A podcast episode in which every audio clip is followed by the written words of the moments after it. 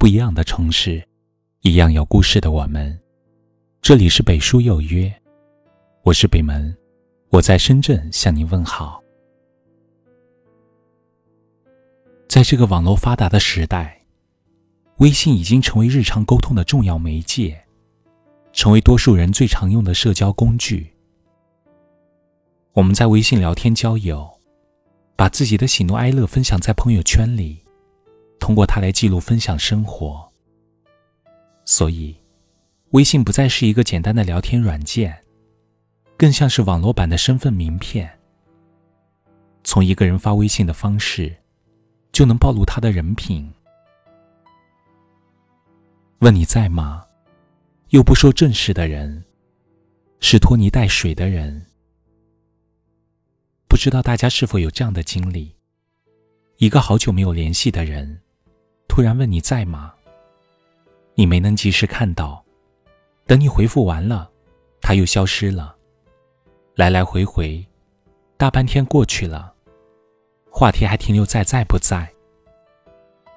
在这个快节奏的社会，每个人都很忙，与其反复试探、浪费时间，不如言简意赅、直奔主题。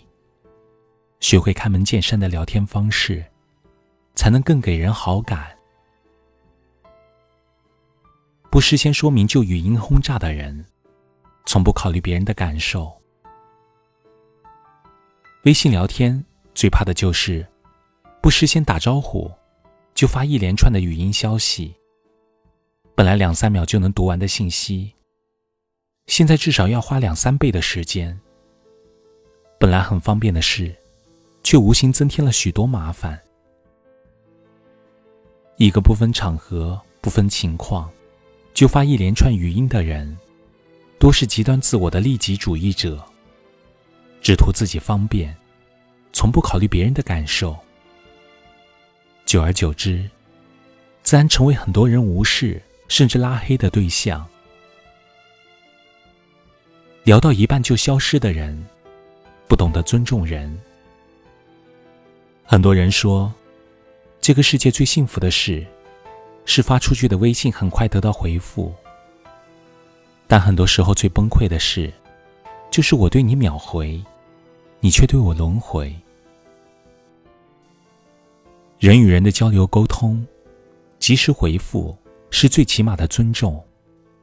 哪怕有事不能回复，可以直接告诉对方，提前解释，让别人放心，更是有教养的体现。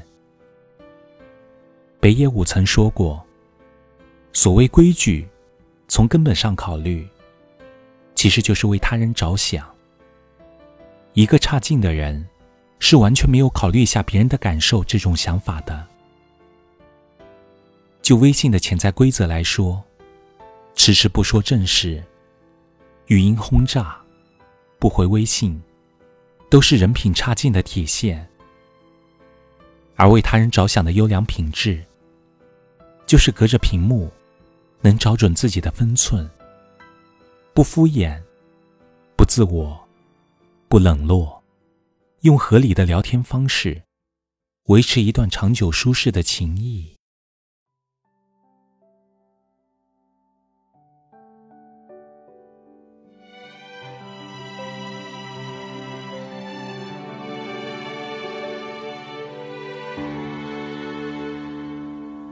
是不是放弃生命这个主题，就不会和幸福？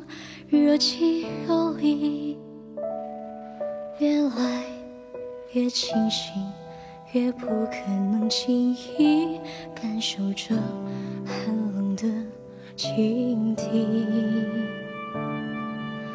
浪潮涌动着万丈人生境遇，他的喜怒里我不能参与。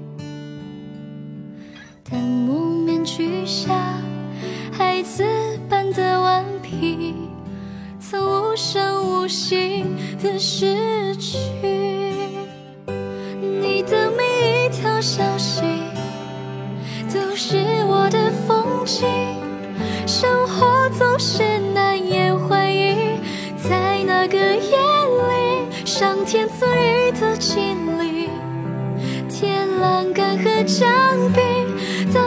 住落叶化成春泥。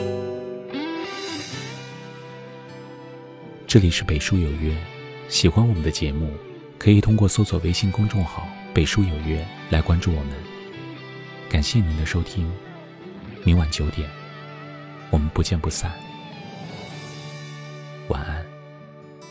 人潮涌动着，万场人生。